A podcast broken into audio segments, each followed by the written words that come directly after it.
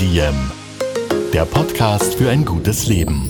Niki Löwenstein und Holger Potje, jede Woche abwechselnd im Gespräch mit inspirierenden Menschen. Welche Rolle spielt ein bewusster Lifestyle für Sie? Woraus schöpfen Sie Kraft? Über Ernährung, Bewegung, Bewusstsein und Erholung. Wie finden Sie die richtige Balance im Leben? Woran sind Sie gescheitert? Und wie sind Sie wieder aufgestanden? Wie gelingt Ihnen das? Was für Sie persönlich ein gutes Leben ausmacht. Carpe Diem, der Podcast zum Carpe Diem Magazin. Heute mit Ernährungswissenschaftler Dr. Manuel Schätzer zum Thema Zucker. Wir beleuchten heute also das süße Leben ein bisschen genauer. Dieser Podcast wird Ihnen präsentiert von Pantogar, dem Produkt zur Verbesserung der Haar- und Nagelqualität. Ganz herzlich willkommen beim Podcast von Diem. Wie schön, dass du dir Zeit nimmst, um bei uns reinzuhören. Mein Name ist Niki Löwenstein und ich garantiere, diese Episode wird richtig süß. Bei uns dreht sich heute nämlich alles um Zucker. Welchen Effekt hat er auf Körper und Geist? Macht er wirklich süchtig? Wie viel davon ist eigentlich noch gesund? Und gibt es Alternativen, mit denen das Leben nicht nur gut ist, sondern auch gut schmeckt? Der Experte für die Antworten auf diese Fragen an meiner Seite ist heute der Ernährungswissenschaftler Dr. Manuel Schätzer. Ich freue mich sehr, dass Sie sich Zeit nehmen. Hallo. Schönen guten Vormittag. Wir sitzen hier in einem Coworking Space im dritten Bezirk. Es ist wunderschön. Wir sehen raus ins Grüne an einem sonnigen Tag. Ich freue mich sehr. Und Sie haben mich eingeladen zu Ihrer Initiative, die heißt SIPCAN. Was macht SIPCAN? SIPCAN steht für Special Institute for Preventive Cardiology and Nutrition. Äh, man hört, sie wurde von einem engagierten Mediziner, nämlich dem Professor Hoppichler, seines Zeichens einer der führenden Kardiologen und Endokrinologen äh, aus Salzburg gegründet. Er leitet das Krankenhaus der Barmherzigen Brüder in Salzburg mit der Intention, mehr in Richtung Prävention zu unternehmen. Er sieht damals, wie ich eingestellt worden bin, äh, vor mittlerweile mehr wie 15 Jahren, so erklärt, er sieht einfach so viel Leid auf der Intensivstation Und möchte da mehr Akzente in die Zukunft für eine gute Zukunft setzen. Und das ist auch unsere primäre Aufgabe. Wir sind ein wissenschaftlicher Verein. Man kann sich unsere Tätigkeit mit, wie ein Haus mit drei Säulen vorstellen. Oben ist das Dach der Wissenschaftlichkeit. Wir publizieren sehr viel und äh, drunter stehen diese drei Säulen. Das ist einerseits äh, betriebliche Gesundheitsförderung, äh, weil so wenig Leute zur gesunden Untersuchung gehen und wir bringen dieses Service in die Betriebe, damit man über seine Basis Basisgesundheitswerte Bescheid weiß. Die zweite große Säule ist die schulische Gesundheitsförderung, weil wir verwenden nämlich alle Einnahmen, die wir in den Betrieben, also betrieblichen Gesundheitsförderung machen, um unsere schulischen Aktivitäten zu finanzieren. Da schauen wir, dass Schulbuffets optimiert werden, Getränkeautomaten eine gute Auswahl haben. Oder gibt es viel zu tun, oder? Da gibt es super viel zu tun, wahnsinnig viel zu tun und sehr sinnvoll zu tun. Und gleichzeitig stellen wir auch für Pädagogen Materialien zur Verfügung, die dann von uns wissenschaftlich evident zusammengestellt von den Pädagogen in den Klassen umgesetzt werden können. Da haben letztes Jahr 232.000 Kinder an fast 1.100 Schulen von dieser Arbeit profitiert. Und vielen Dank auf dem Weg an die super vielen engagierten Pädagogen, denen das einfach wichtig ist. Und es ist uns wirklich eine große Freude, da unterstützend mit guten Methoden an ihrer Seite zu stehen und ihr Engagement zu fördern. Und äh, die dritte Säule ist unser Zuckerreduktionsprogramm, wo wir äh, sozusagen die Speerspitze in diesen österreichweiten Bemühungen sein. Und da freut es mich wirklich sehr, dass wir heute genau über dieses Thema äh, plaudern können und äh, Ihnen, liebe Zuhörer, Informationen zugänglich machen können. Nehmen Sie uns mal ganz praktisch mit in eine Schulklasse. Wenn Sie in die Schulen gehen, worüber sprechen Sie mit den jungen Menschen dort? Was erklären Sie denen? Wir reden mit den jungen Menschen immer über die Möglichkeit, gesunde Ernährung ganz einfach zu einem Teil des Alltags zu machen. Es geht nicht um abgehobene Vorgaben, sondern immer um erreichbare Ziele. Ein Beispiel dazu, mit dem wir sehr positive Erfahrungen gemacht haben, ist, wir arbeiten mit einer umgekehrten Ernährungspyramide. Sie kennen das sicher, Frau Löwenstein. Ähm, die Ernährungspyramide ist so aufgebaut, dass oben Lebensmittel sein, von denen man weniger essen soll und unten sind jene, die zu bevorzugen sein. Nur von wahrnehmungspsychologischer Seite streben wir alle mit unserem Blick nach oben. Wenn wir beispielsweise beide gemeinsam in heiligen Blut vor einem Großglockner stehen, dann äh, strebt unser Blick automatisch zum Gipfel. Wir stehen dort nicht und sagen, Wahnsinn. Oh, Reiskartoffeln. Ja, genau. Das Fundament des Berges, der Wald am Fuße des Berges ist so der Hammer, ja, sondern wir schauen alle zum Gipfelkreuz. Und genauso ist es auch in den Schulklassen. Kinder streben äh, zum, zum Gipfel. Nichts gegen die Ernährungspyramide, ein schönes System mit den Portionsgrößen im Vergleich international schön aufbereitet. Aber wenn man die Pyramide umdreht, wie wir das gemacht haben, ist unsere Erfahrung, dass die Dinge, von denen man wenig essen soll, immer noch Berechtigung haben, weil sie sind da, aber sie verlieren den Stellenwert, weil nämlich oben von, von der Entwicklung des Blickes und von der Wahrnehmung jene Dinge sein, die man äh, dementsprechend äh, häufig zu sich nehmen soll. Das heißt, über Ernährung und über Zucker kann man gar nicht zu oft und zu viel sprechen. Man muss nicht immer drüber sprechen, aber es ist sicher ein ganz wichtiges Thema, wo man mit sehr einfachen Akzenten wirklich sehr viel Gutes für sich tun kann. Genau das haben wir heute vor. Dann starten wir doch gleich rein, hauen uns in den Zuckerwürfel mitten hinein. Was ist denn Zucker eigentlich, wenn wir jetzt davon sprechen? Zucker ist im Endeffekt eine der zentralen Energiequellen für unseren Körper. Man unterscheidet verschiedene Formen von Zucker, die ab die sich alle auf äh, auf ein einzelnes Molekül aufbauen, nämlich die sogenannte Glucose. Und äh, Glucose ist ein Einfachzucker, der aber mit anderen Zuckerarten oder mit sich selbst in Verbindung treten kann. Das ist dann beispielsweise der klassische Haushaltszucker, das ist ein Disaccharid, das ist eine Kombination aus Glucose und Fructose und das geht dann natürlich noch komplexer. Der nächste Schritt wären Oligosaccharide. Das sind dann schon mehr solche Verbindungen. Man kann sich das vorstellen wie Menschen, die sich die Hand nehmen. Glucose ist nur eine Person und wenn man sich, wenn wir zwei uns jetzt, wo wir da sitzen, den Podcast aufnehmen, für Sie da draußen die Hände geben, dann wären wir sozusagen ein Disaccharid. Äh, Frau Löwenstein, Sie können sich aussuchen, ob Sie die Fructose oder die Glucose sein wollen. Und, naja, ich habe schon einen Smoothie-Intus. Ich glaube, heute bin ich die Fructose. Okay, dann bin ich in dem Fall die Glucose. Und wenn wir jetzt noch eine Gruppe, eine Schulklasse dabei hätten oder nur Kollegen dabei, dann wären wir ein Oligosaccharid und eine klassische, ein klassisches Polysaccharid, sozusagen die Stärke die wir kennen, und den Begriff kennen Sie sicher äh, zu Hause, die Sie uns jetzt zuhören, das ist äh, eine äh, Verbindung an solche Glukoseeinheiten von bis zu 3600 äh, Glucose-Einzelmolekülen. Und je mehr solche Moleküle zusammenhängen, desto komplexer ist so ein, äh, so ein, äh, ein Gesamtkonstrukt und desto intensiver ist auch der Verdauungsprozess, der dahinter steckt. Wenn jetzt eine Stärke im, im Körper verdauen möchte, muss der Körper deutlich mehr investieren an Arbeit, ja, als wie wenn wir jetzt nur isolierte Glucose als Monosaccharid aufnehmen. Die Kohlenhydratverdauung beginnt ja schon im Mund mit der sogenannten Zungengrundamylase. Das ist ein Enzym, das dabei hilft, diese komplexen Kohlenhydrate aufzuspalten. Es wandert dann weiter mit dem Speisebrei in den Magen. Da passiert einmal bei der Kohlenhydratverdauung relativ wenig bis gar nichts. Und äh, weiter geht's dann aber bezogen auf die Kohlenhydrate dann im Zwölf, äh, also im Dünndarm, im Zwölffingerdarm. Und dann erfolgt die Resorption. Der Zucker ist dann so klein gespalten, dass er in der Regel einfach Zucker resorbiert wird über die Darmschleimhaut, in den Blutstrom kommt und dann äh, verschiedene Wege einschlägt. Und sie als Fructose werden über die Leber verstoffwechselt. Der Körper ist jetzt nicht unbedingt auf Fructose angewiesen, äh, kann sie zwar verdauen, aber ähm, äh, hat einen anderen Stoffwechselweg wie äh, ich in dem Fall, wo ich die Glucose war. Äh, ich gelang über die Leber äh, in die Muskulatur. Dort werde ich dann für später eingelagert in Form von Glucagon. Ja, das ist, wird einerseits im Leber, in der Leber eingelagert, aber auch in der Muskulatur und hat den großen Vorteil, dass man sehr leicht und schnell auf diese Zucker Speicher in Form von Glucagon zugreifen kann. Und man merkt es immer beim Sport, beim Vienna City Marathon. Die Marathonläufer haben ganz viel von den Glucagon eingespeichert.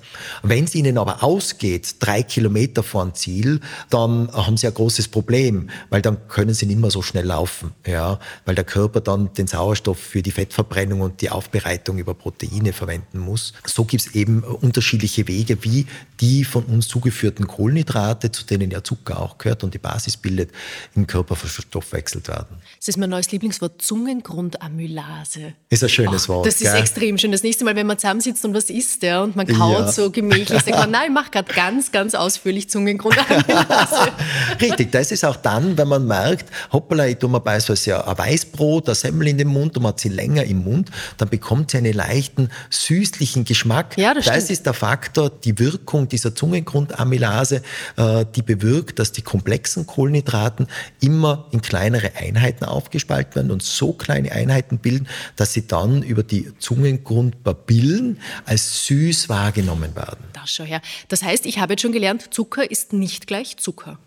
Zucker ist nicht gleich Zucker. Es gibt unterschiedliche Zuckerarten. Die zentralen sind sicher, bildet die Basis bildet die Glucose.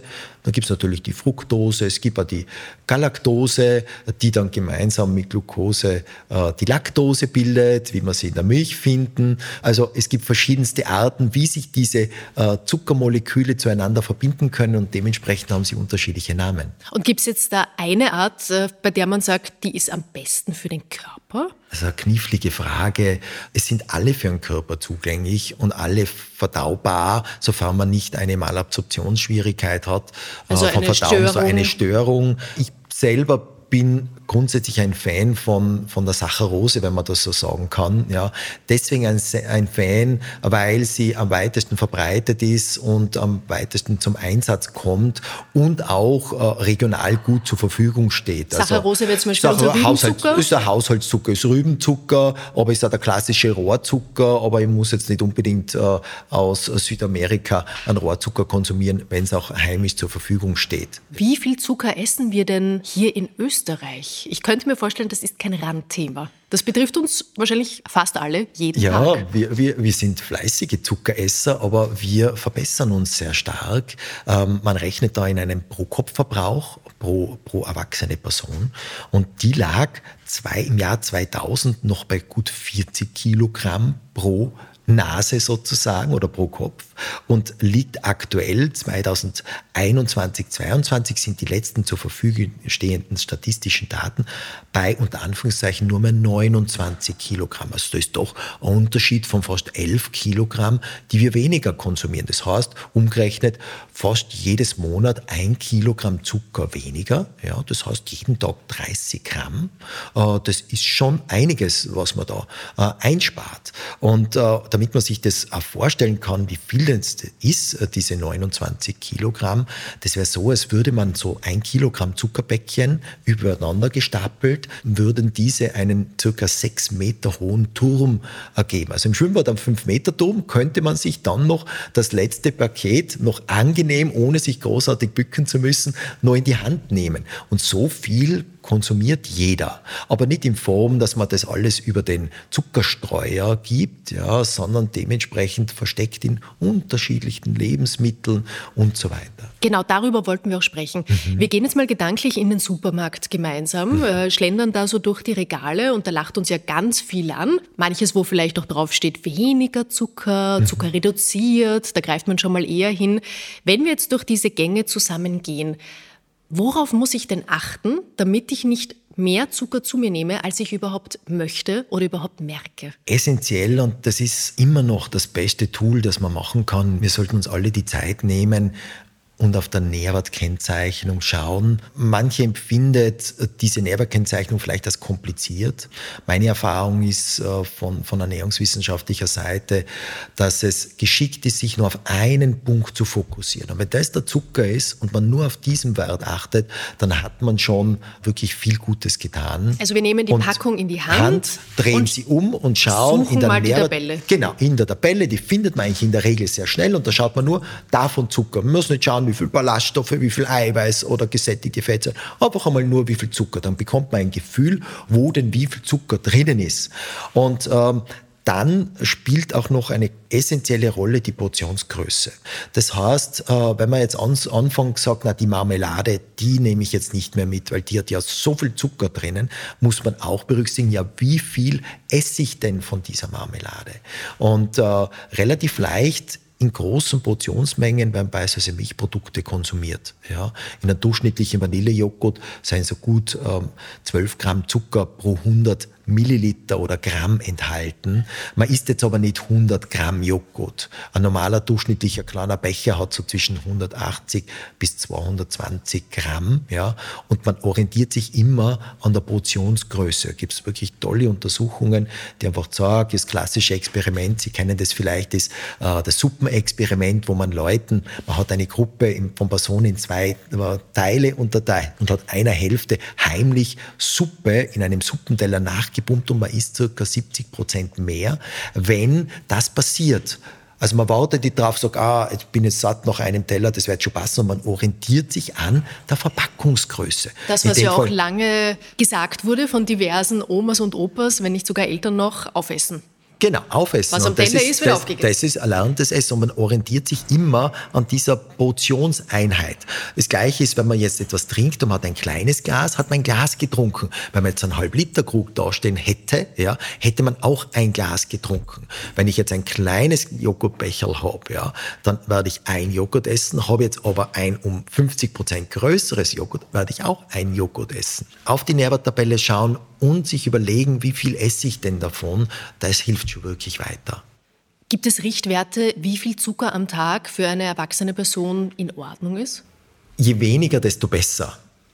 Die Weltgesundheitsorganisation hat aber als Maß für die Orientierung für die tägliche Zuckeraufnahme festgelegt, dass wir alle idealerweise weniger wie 10 Prozent der täglichen Energieaufnahme über Zucker zuführen sollen. So, Jetzt klingt das ziemlich geschwollen, da kann sich, ähm, können sich vielleicht nicht viele darunter was vorstellen.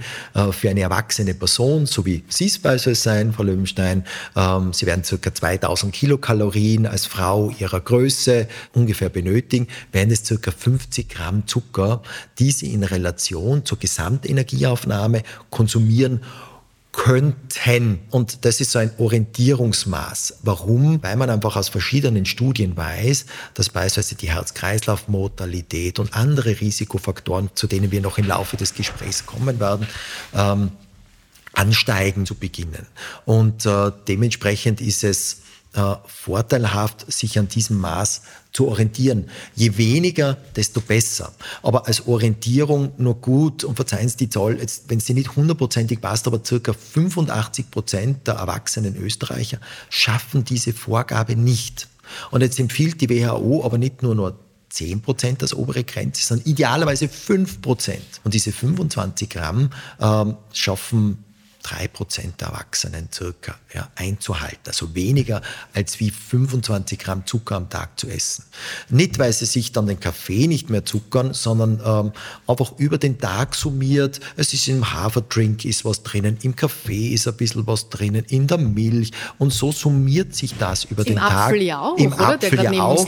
Wobei der dann nicht dazu kommt, Ah. sondern da geht es um äh, hinzugefügten isolierte Kohlenhydrate. Der Apfel ist wieder eine andere Geschichte, weil der Zucker im Apfel im Zellverbund äh, dieses Lebensmittels gebunden ist ja, und dadurch vom Körper anders verstoffwechselt. Nicht verstoffwechselt, anders schwierig resorbiert. Der ist wie eingesperrt und der Körper muss erst einmal den Zellverband auflösen und dadurch ist es ein Unterschied, ob ich jetzt einen Apfel esse oder einen Apfelsaft trinke, weil im Apfelsaft der Zucker nicht mehr im Zellverband ist, sondern in dem schneller resorbiert werden kann. Also mein Smoothie zum Beispiel, der zählt. Ja, Den muss ich mitrechnen zu meinem Zuckerkonsum Äh, ja, heute. eigentlich schon. Ja, ist, äh, bei, aller, bei allen Vitaminen etc. Ähm, ist es ähm, suboptimal. Ja, okay. Aber gut er. Das kann ich mir gut vorstellen. Ja. Wenn wir jetzt äh, noch einmal kurz in den Supermarkt zurückgehen und ich schaue mir hinten bei der Packung an, was da drinnen ist. Ich habe mir den Zucker angeschaut und dann werfe ich noch so einen Blick wirklich auf die Inhaltsstoffe. Dann sehe ich ganz oft andere Umschreibungen. Glucose, haben Sie schon gesagt, Glucose-Sirup, irgendwelche eingedickten Säfte, die da noch angeführt werden. Also mir kommt vor, der Zucker wird oft nicht nur als Zucker angegeben. Ist das so korrekt? So ist es äh, richtig. Danke, dass Sie das, diesen ganz, ganz wichtigen Punkt ansprechen. Also auf, in der Nährwerttabelle, wenn man da auf davon Zucker schaut bei den Kohlenhydraten, dann ist tatsächlich der gesamte Zucker angeführt. Wenn man dann aber auf die Zutatenliste schaut und man sucht das Wort Zucker, kann sein, dass man es gar nicht findet, sondern nur einen Haufen andere Begriffe, ja, Glucose, Fructose, Sirup, Fructose oder irgendwelche anderen Begriffe. Und äh, da muss man fast ein bisschen sich da mit dem Handy hinstellen und schauen. Deswegen ist auch mal prima die Empfehlung, auf die Nährwerttabelle zu schauen. Aber es gibt verschiedenste exotische Varianten, ob das jetzt ähm, Reissirup ist oder ob das jetzt Agavendicksaft ist oder ob das jetzt Kokosblütensirup äh, ist. All das sind verschiedenste Begriffe, die äh, vermitteln dass man nicht mehr Zucker konsumiert, aber unterm Strich nichts anderes ist wie eine zusammengesetzte Variante aus, um wieder auf unser Beispiel zu kommen, Fructose und Glucose. Im Agavendicksaft äh, ist einfach die Fructose ein bisschen mehr drinnen als wie die Glucose.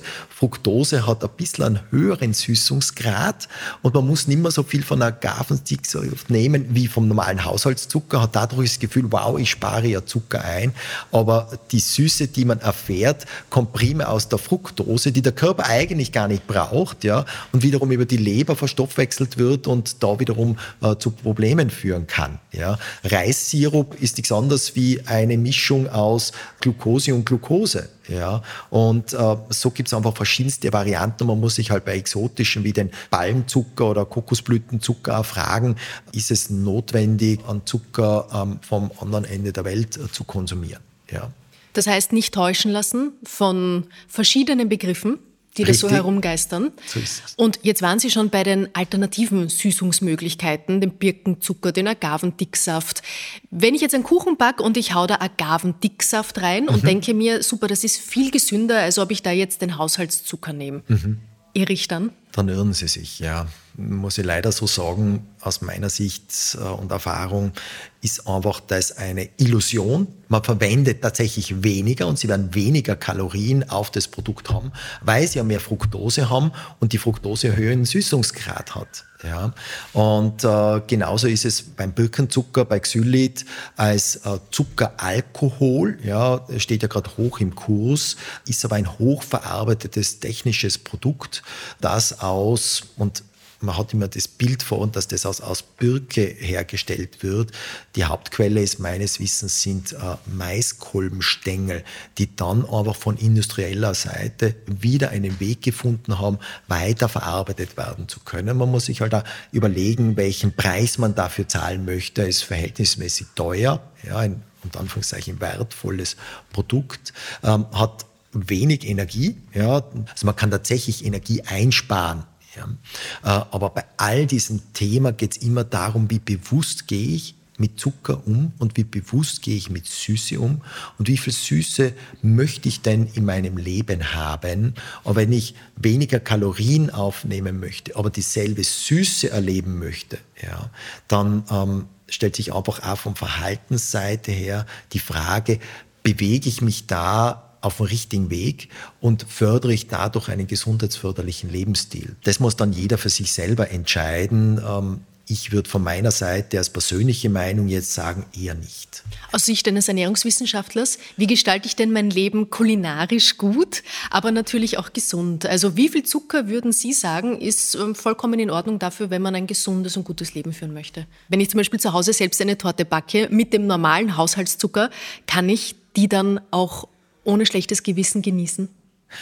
In jedem Fall, ja. Und Sie sagen gerade das Schlüsselwort, also genießen. Und sich für diese Genussmittel, zu denen ja zuckerreiche Lebensmittel gehören, auch Zeit nehmen und die achtsam zu konsumieren, ist sicher ein oder der zentrale Schlüssel äh, zu einem guten Umgang mit Zucker und Süße in unserem Leben.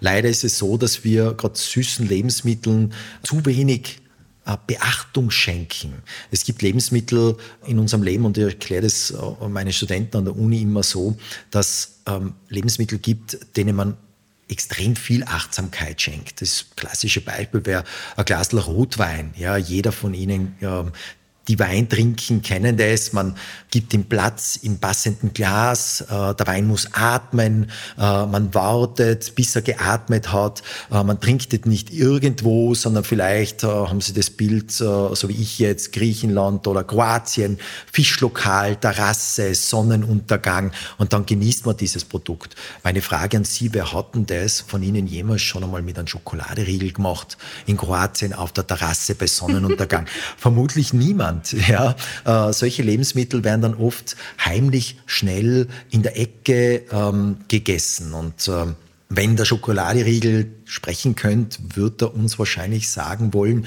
warum tust du mir das an? Ich könnte da so viel Freude und Genuss schenken, nimm da doch Zeit. Ja, und das wäre der Rat in dem Fall, äh, wenn man schon mal was Süßes isst, das nicht nebenbei machen sondern dementsprechend auch mit Achtsamkeit und viel Bewusstsein sich auf das Lebensmittel einlassen, um zu erfahren, welche Freude und welches Geschmackserlebnis ähm, ein süßes Lebensmittel, welches das auch immer ist, in unserem Beispiel der Schokoladriegel oder der Kuchen, uns halt tatsächlich geben kann.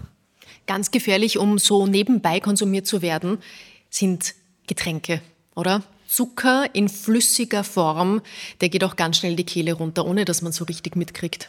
Richtig, ja. Süße Getränke fallen auch unter die Kategorie Genussmittel.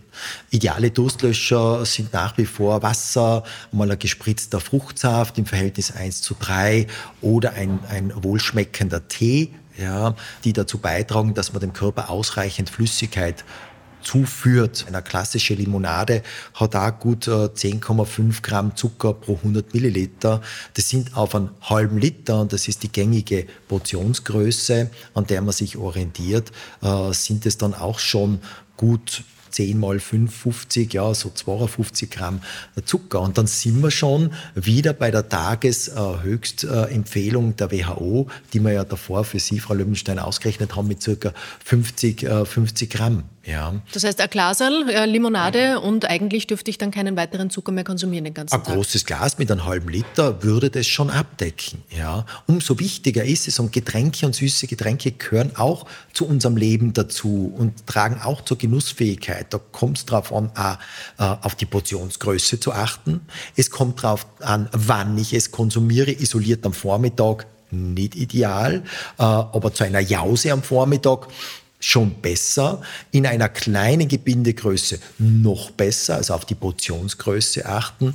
Und äh, am idealsten wäre, wenn man dann gezielt wiederum beim Getränk hinten auf die Tabelle schaut und schaut, wie viel Zucker steckt da drinnen. Wir äh, von, von SIPCAN, das Vorsorgemedizinische Institut, für das ich arbeite, äh, beschäftigt sich seit gut zwölf Jahren speziell mit dem Thema Zuckergehalt in Getränken. Wir haben da diese Werte, die die WHO vorgibt mit zehn Prozent der täglichen Energieaufnahme in für Getränke brauchbare Orientierungskriterien umgewandelt äh, und der aktuelle Grenzwert, den wir definiert haben, äh, liegt bei 6,7 Gramm Zucker. Also wenn Sie hinten auf das Getränk draufschauen, für sich oder Ihr Kind, sollte ein Getränk maximal 6,7 Gramm Zucker und keine Süßstoffe enthalten.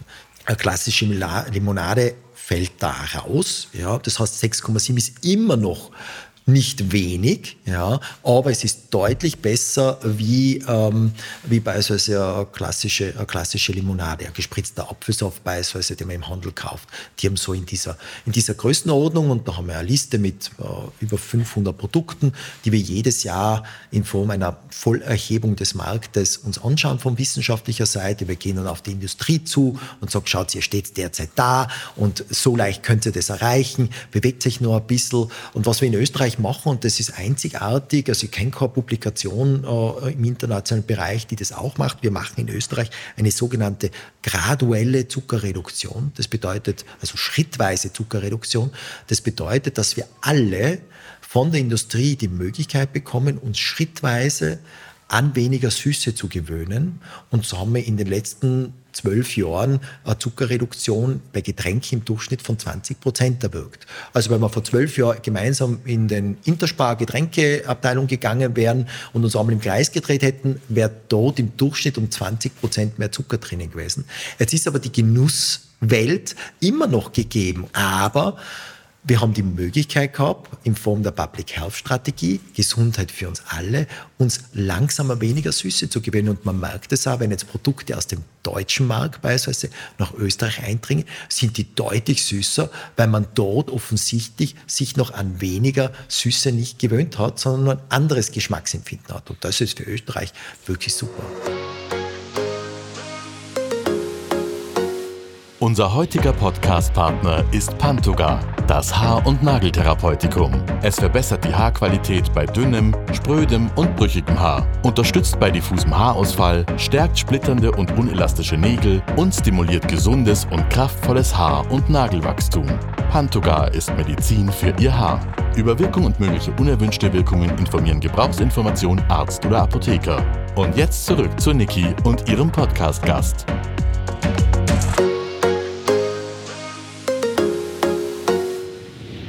Jetzt haben Sie aber gesagt, Süßstoff soll nicht drinnen sein. Mhm. Dabei schmeckt er ja auch süß, ohne dass er auf meinen Körper negativ wirkt. Oder? Fragezeichen. Das oder müssen wir mit Rufezeichen versehen. Ähm, es gibt sehr viel Evidenz mittlerweile, die zeigt, dass Süßstoffe nicht die idealere Wahl sind. Dahingehend, dass man, wie erkläre ich das am einfachsten von wissenschaftlicher Seite, gibt es einen Mechanismus im Körper, wenn, wenn wir zwei oder Sie zu Hause oder wo immer Sie uns zuhören, einen Zucker konsumieren, dann kommt über den Zungengrund, über das Gehirn das Signal, da kommt jetzt Zucker. Zucker wird resorbiert, also kommt in den Darm, wird dort resorbiert und über die Darmschleimhaut gibt es eine Verbindung wieder zurück ins Gehirn. Zucker ist angekommen, das Signal, das wir vorgekriegt haben, das passt. Wenn wir Süßstoffe konsumieren, kommt das Signal wiederum an das Gehirn und Süßstoffe haben sogar teilweise eine höhere Affinität zu diesen Geschmacksknospen als der Zucker. Also Gehirn äh, sagt, oh, jetzt kommt extra viel jetzt Zucker. Kommt, jetzt, kommt, jetzt kommt Zucker und wartet drauf über die Darmschleimhaut wann ist denn der Zucker jetzt da und der kommt nicht. Und das Gehirn signalisiert dann, ich brauche einen Zucker. Wo, wo bleibt der jetzt? Ja?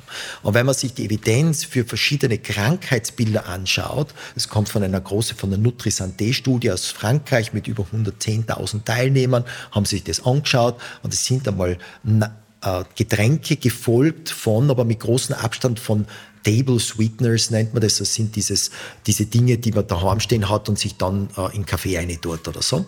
Wir waren bei den Krankheitsbildern und wenn man sich das anschaut, dann zeigt sich, dass beispielsweise die Gesamt, das Gesamtmortalitätsrisiko, also die Gefahr, zu frühzeitig zu sterben, ähm, bei der Aufnahme, erhöhten Aufnahme von diesen Artificial Sweetened Beverages, also süßstoffgesüßten Getränken, höher ist, als wie wenn man nur zuckergesüßte Getränke konsumiert. Man hat auch ein erhöhtes, höheres Diabetesrisiko über süßstoffgesüßte Getränke äh, wie über zuckergesüßte Getränke. Das heißt, wenn man zu Süßstoff greift, möchte man sich eigentlich etwas Gutes tun, nämlich den Zucker reduzieren.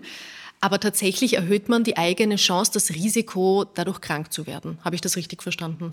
So ist es. Spannend ist beim Thema Süßstoff auch, äh, dass man bei beispielsweise zustoffhaltigen Getränken die Orientierung, wie süß ein Produkt ist, verliert. Ich möchte alle gern zu Hause ermutigen, beim nächsten Einkauf im Supermarkt einmal ein süßstoffhaltiges Getränk in die Hand zu nehmen, zu schauen, wie viel Zucker hinten drinnen ist und also in der Nährwerttabelle angeführt ist. In der Regel ist es 0 Gramm Zucker, ja.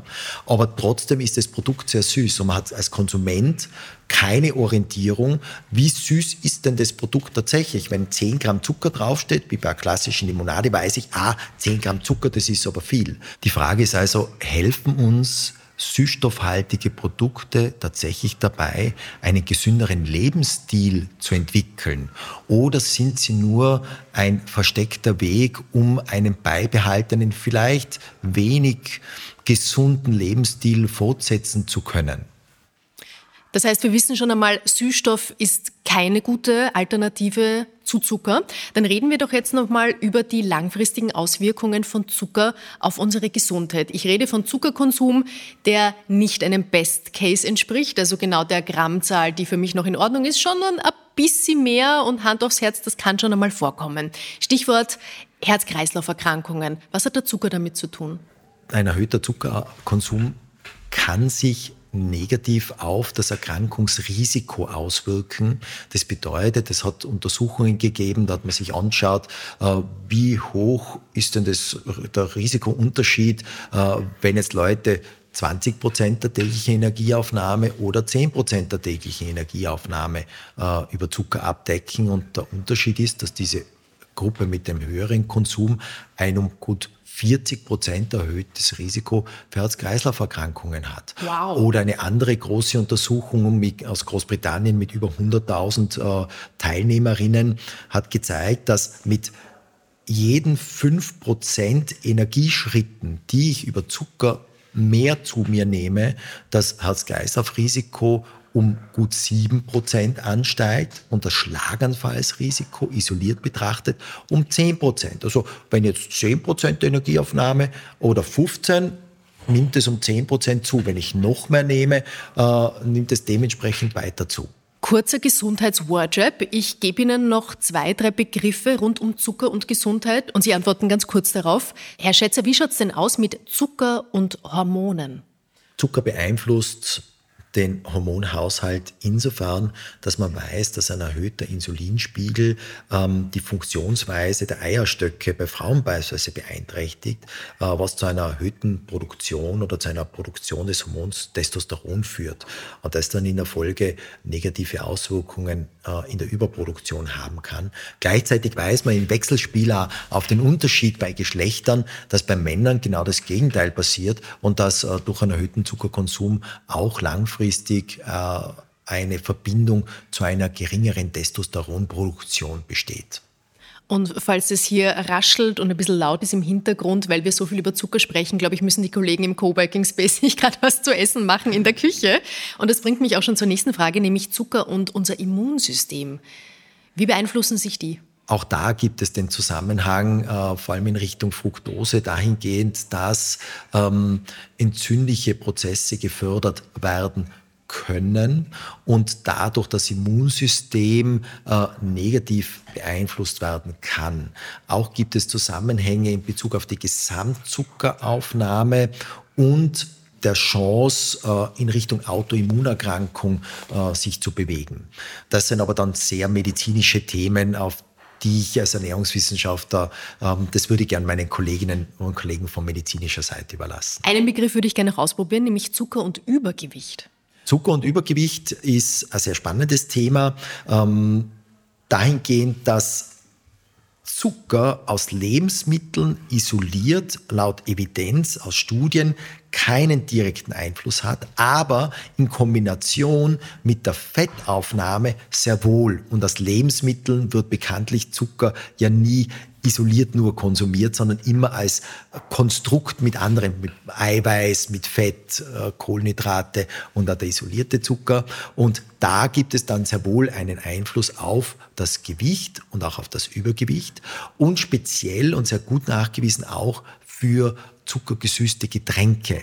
Da gibt es die Evidenz, die sonnenklar ist, dass es einen Zusammenhang gibt, dass eben zuckergesüßte Getränke äh, Einfluss auf äh, das Gewicht und Übergewicht haben. Welchen Zucker gönnen Sie sich eigentlich selber gern, Herr Schätzer? So in Richtung, was macht für Sie ein gutes Leben aus? Ein gutes Leben macht für mich aus, dass ich, ähm, wenn ich Zucker konsumiere, den Versuch wirklich, so wie der vorher gesagt habe, möglichst zu genießen. Ich bin ein sozusagen ein Obstjunkie. Äh, ich genieße es sehr, Obst zu essen, vor allem wenn es frisch ist. Deswegen stehen da Bananen und, und äh, ein knackiger Apfel. Ähm, ich genieße es beispielsweise nach dem Mittagessen ähm, ein Stück Obst. Äh, momentan habe ich eine Mango im Kühlschrank liegen, auch wenn sie nicht regional ist, aber sie waren einfach so saftig und äh, wohlschmeckend. Und die genieße ich dann wirklich nach dem Essen und schaue, dass, äh, dass ich mir da Gutes tue. Und der Schokoriegel, sagt der bei Ihnen auch, hey, genieß ähm, mich mehr? Ja, der Schokoriegel und ich bin wäre auch anfällig bei Stehpartys äh, für diese Schüssel mit den Gummibärchen. Da hilft mir aber, und das ist halt meine, meine Profession, ich bin Spezialist für verhältnispräventive Maßnahmen.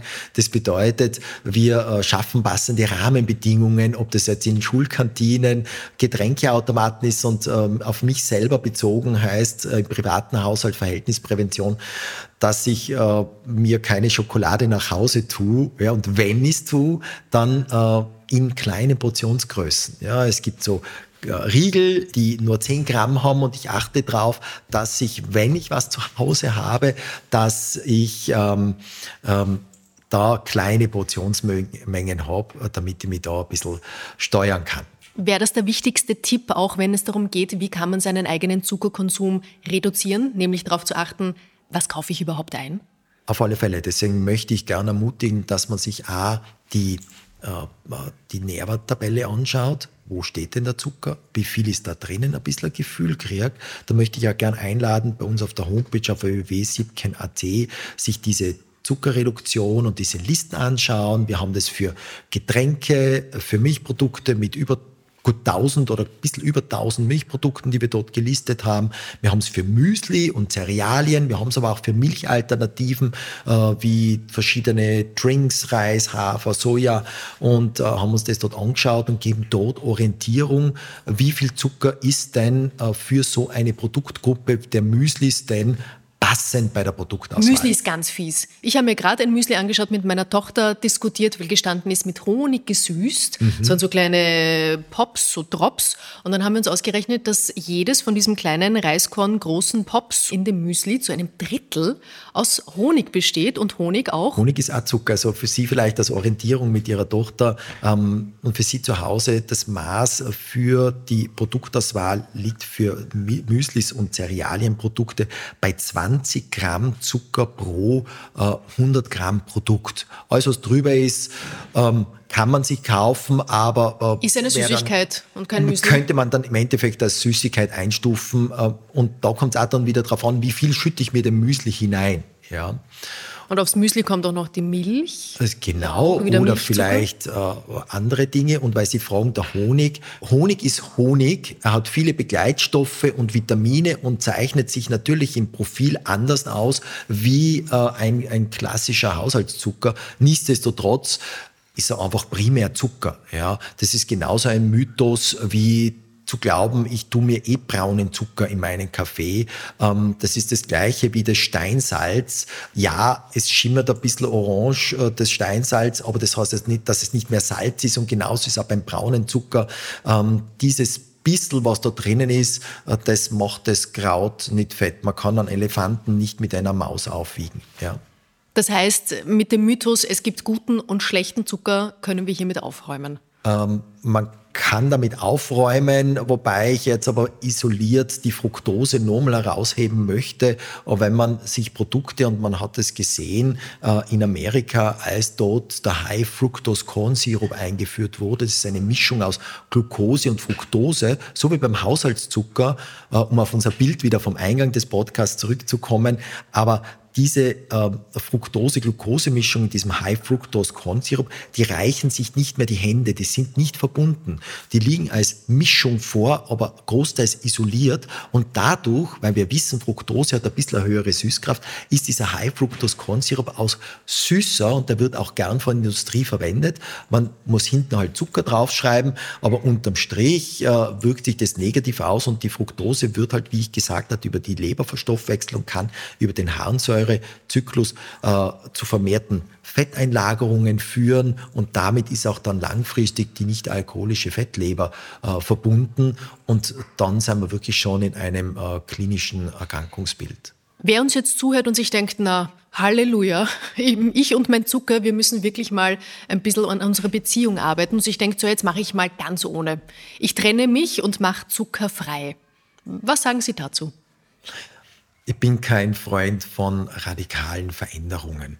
Ähm, Zucker hat einen essentiellen Bestandteil in unserer Ernährung. Zucker kommt in der Natur vor und ist aus evolutionsbiologischer Sicht ein total kluges Produkt.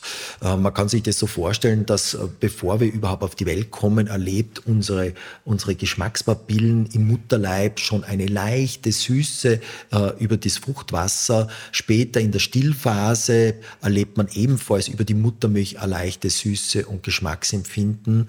Und von evolutionsbiologischer Sicht Gleichgewicht stellen süße Lebensmittel sichere Lebensmittel dar. Das heißt, wenn wir jetzt vor 10.000 Jahren durch den Wald gestriffen wären, gemeinsam, Sie, Frau Löwenstein, ich und Sie, liebe Zuhörer, dann äh, vom Bild her, und wir finden dort eine süße Frucht konnten wir sicher gehen, dass uns dieses Lebensmittel, das wir da finden, sehr wahrscheinlich keinen Schaden zufügt. Und dieses Programm ist im Hintergrund immer noch abgespeichert. Also Frühsommer, wir kommen zu einer Waldlichtung, Walderdbeeren, es duftet und wir essen das, aber wir wissen, uns passiert da nichts. Jetzt gehen wir eine Waldlichtung weiter und finden dort einen wilden Brokkoli. Der ist nicht mehr rot, sondern der ist grün, der ist holzig, der ist bitter. Verständlich, dass Kinder jetzt nicht unbedingt so gern zu dem greifen. Ja?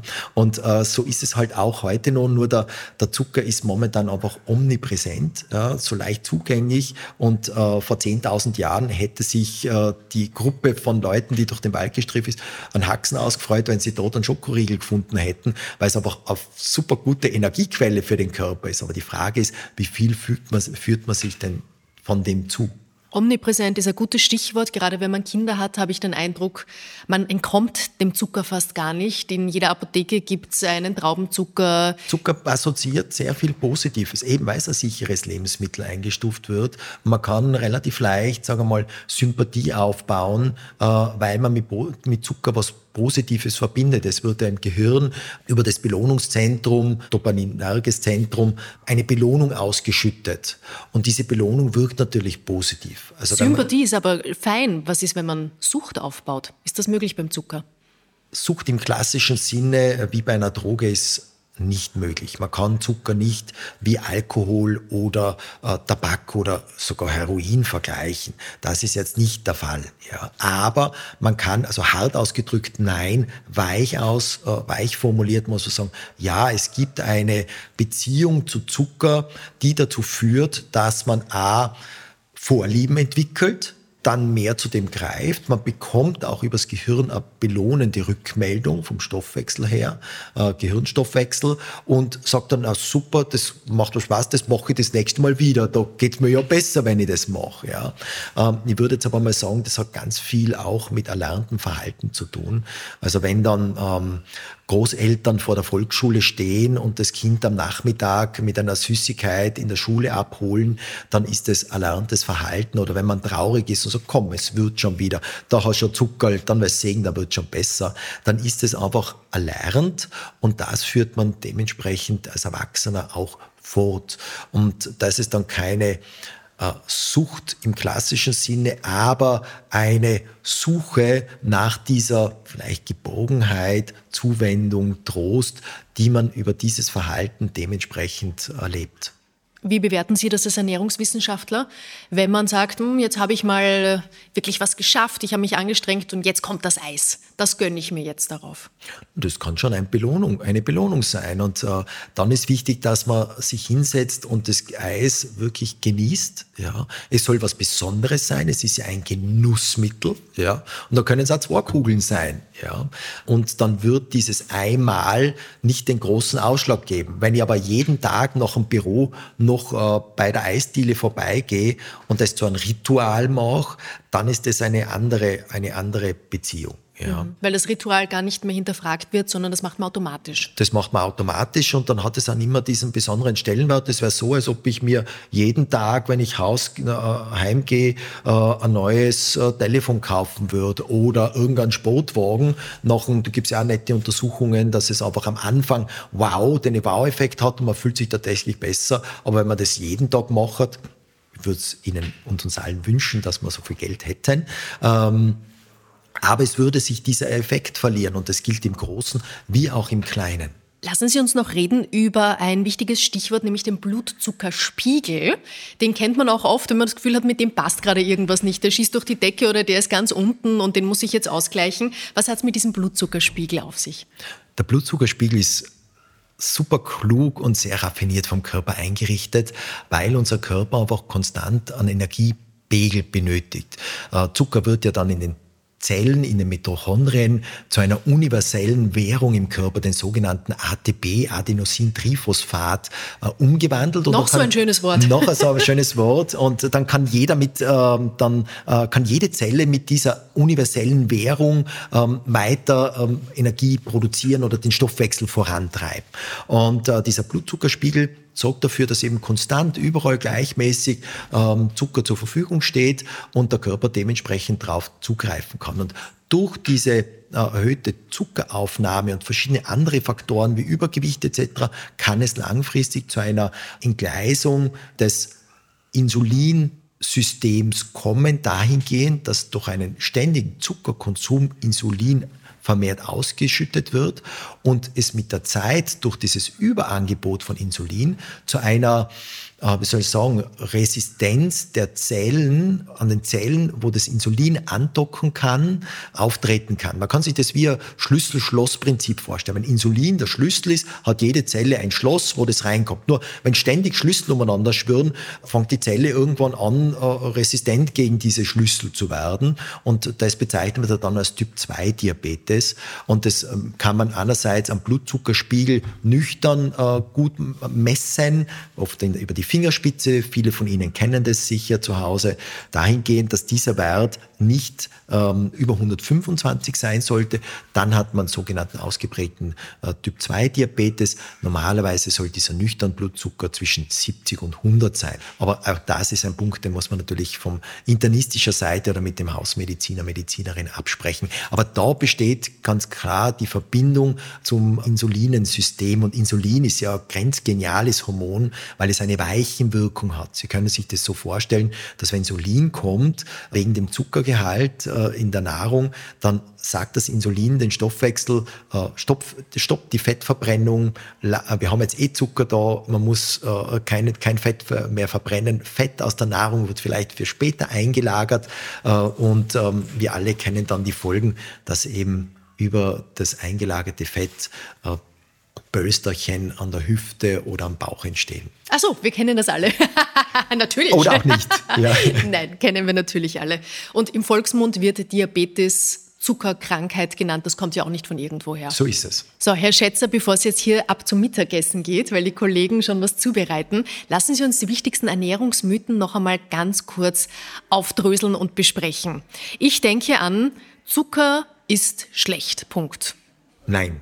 Zucker ist nicht schlecht, sondern aus langer Menschheitsgeschichte essentieller Teil unseres Ernährungsbaukastens. Zucker ist aber unvorteilhaft, wenn man ihn in großer Menge zum falschen Zeitpunkt und isoliert konsumiert. Ein Mythos, der Sie wahrscheinlich auch den Kopf schütteln lässt. Süßstoff ist doch eine gute Alternative. Süßstoff ist keine gute Alternative. Die wissenschaftliche Evidenz zeigt immer klarer, dass es klüger ist, auf herkömmlichen Zucker zurückzugreifen und diesen bewusst in kleinen Mengen einzusetzen. Zucker beeinflusst unser Gehirn. Das ist richtig. Äh, Zucker hat eine positive Wirkung auf das Gehirn. Nicht nur, dass das Gehirn den Zucker von Haus aus als Nahrungsquelle essentiell benötigt, sondern die Zuckeraufnahme auch im Gehirn äh, das dopaminerge System aktiviert und dementsprechend ein positives Gefühl in uns auslösen kann. Am besten wäre es doch, wenn wir Zucker komplett aus unserem Menüplan streichen bin kein Freund von radikalen Entscheidungen. Man kann das probieren, aber Zucker ist einfach ein essentieller Baustein unserer Ernährung. Ich würde das nicht so empfehlen, sondern vielmehr auf einen achtsamen Umgang mit Zucker Wert legen. Nichtsdestotrotz, wenn man so ein Experiment machen möchte, einmal eine Woche, kann es sehr gut dazu beitragen, dass man verstärkt ein Gefühl entwickelt, ja hoppala, und da ist denn überall Zucker drinnen. Und danach schmeckt das Stück Schokolade so gut wie noch nie. So ist es. Wie gehen wir denn am besten mit Zucker um? Nochmal ganz knapp zusammengefasst. So, dass das Leben ein gutes und gesundes ist. Achtsamkeit, spielt eine ganz große Rolle. Äh, nehmen Sie sich, äh, seien Sie sich bewusst, wo denn Zucker überall drinnen ist. Schauen Sie sich dafür die Nährwertkennzeichnung auf den Verpackungen drauf an. Überlegen Sie sich, wie viel Zucker Sie selbst äh, zufügen. Und achten Sie beim Einkauf, aber auch beim Konsum ganz speziell auf die Portionsgröße, vor allem zuckerreicher Lebensmittel. Und Genießen Sie süße Lebensmittel. Nehmen Sie sich Zeit. Essen es nicht nebenbei. Zucker ist ein Genussmittel und zuckerreiche Lebensmittel. Ähm, und äh, achten Sie drauf. Unser Bild war, so wie das Glasl Rotwein, auch äh, die Torte oder den Schokoladeriegel zu genießen, damit dann die Lebensmittel das geben können, was in ihnen steckt. Herr Schätzer, das waren sehr, sehr viele wichtige und sehr spannende Antworten auf meine Fragen. Vielen, vielen Dank dafür. Ich glaube, dass alle, die uns heute zugehört haben, mit Zucker in Zukunft, wie auch immer individuell, aber doch irgendwie anders umgehen werden. Ich werde es auf alle Fälle. Vielen Dank für unser Gespräch und am Ende bitte ich ähm, meine GesprächspartnerInnen immer um eine Frage, die das Leben stellt. Ist gleich eine Frage, die Sie selbst als so wichtig erachten, dass jeder, der uns jetzt zuhört, sich einmal auf die Suche nach einer ganz eigenen Antwort begeben könnte. Was wäre denn eine Frage, die das Leben stellt? Wie kann ich denn möglichst gut für mich sorgen? Das ist eine Frage, die, die das Leben mir häufig stellt, in allen Teilbereichen. Das äh, muss jetzt, ich komme natürlich sehr stark auf, aus dem Ernährungsaspekt heraus, weil es meine Profession und meine Leidenschaft ist. Und da geht es darum, ähm, sich auch bewusst zu sein, dass einmal ungesunde Sachen und ein ungesunder Lebensstil Teil des Alltags sein kann, aber es kommt immer auf die passende Relation an. Es gibt kein Schwarz-Weiß, sondern eine Vermischung von allem. Man muss nur aufpassen, welcher Teil überwiegt. So wie wir nie ganz gesund und nie ganz krank sind. Es ist ein ständiges Hin und Her und ein Fluss und es ist wichtig, dass man sich dessen Fluss bewusst ist und äh, für sich einen Weg findet, möglichst gut für sich zu sorgen, damit man nicht nur alt wird, sondern eine möglichst hohe Lebensqualität hat. Und da ist halt auch der Punkt, dass man sich sagt, na, jetzt mit meinen Freunden nicht zusammen zu sein und dieses und jenes nicht zu machen, weil es ja ungesund ist, vielleicht nicht der ideale Weg ist, sondern dementsprechend einmal bestimmte Risiken unter Anführungszeichen eingeht, um das Leben lebenswerter zu machen. Aber im Großen und Ganzen muss man sich dessen bewusst sein. Und das ist die Frage, die mir das Leben stellt, sehr häufig. Wie kann ich denn in diesem Fluss möglichst gut schwimmen, damit es mir gut geht? Vielen Dank für diese Frage. Viel Freude damit, auf die Suche nach einer Antwort zu gehen und hoffentlich im Fluss zu bleiben.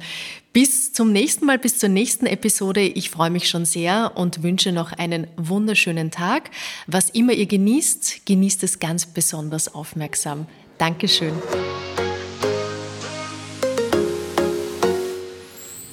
Diese Folge wurde präsentiert von Pantogar, dem Produkt zur Verbesserung der Haar- und Nagelqualität. Mehr von Carpe Diem gibt es auf Soundcloud, Apple Podcasts, Google Play und Spotify. Jetzt abonnieren und liken. Wir freuen uns über eure Kommentare und sind direkt über podcast.kpdiem.live erreichbar. Das Carpe Diem Magazin erscheint alle zwei Monate. Besucht auch unsere Social Media Portale auf Facebook, Instagram und YouTube und unsere Website carpediem.live. Carpe Diem, der Podcast für ein gutes Leben. Nächste Woche lautet das Motto Keep Calm and Carry On. Carpe Diem-Host Holger meldet sich von der britischen Insel. Er hat in London die Bestseller-Autorin und Manifestationsqueen Roxy Nafusi zum Plausch getroffen.